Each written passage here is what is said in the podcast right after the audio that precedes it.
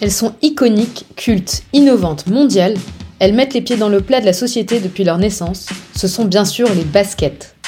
Aussi appelées sneakers ou tennis, elles ont envahi les podiums des défilés, les cours d'école, les boîtes et les entreprises, bref, tous les lieux auxquels elles n'étaient pas destinées à l'origine. Transgressives et audacieuses, elles se sont glissées à pas de loup dans des univers qui ne les attendaient pas, et c'est pour cela qu'on les adore. En vrai révolutionnaire, elles contribuent aux innovations technologiques liées à la science du pied et passent de plus en plus fluidement du dressing des mannequins à celui des caïds de cité.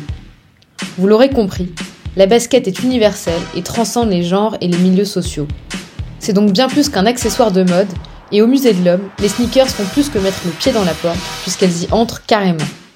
À travers une collection de photos, de vidéos et surtout de beaucoup de modèles de basket, on voyage dans la fascinante histoire de ce phénomène de mode devenu phénomène de société.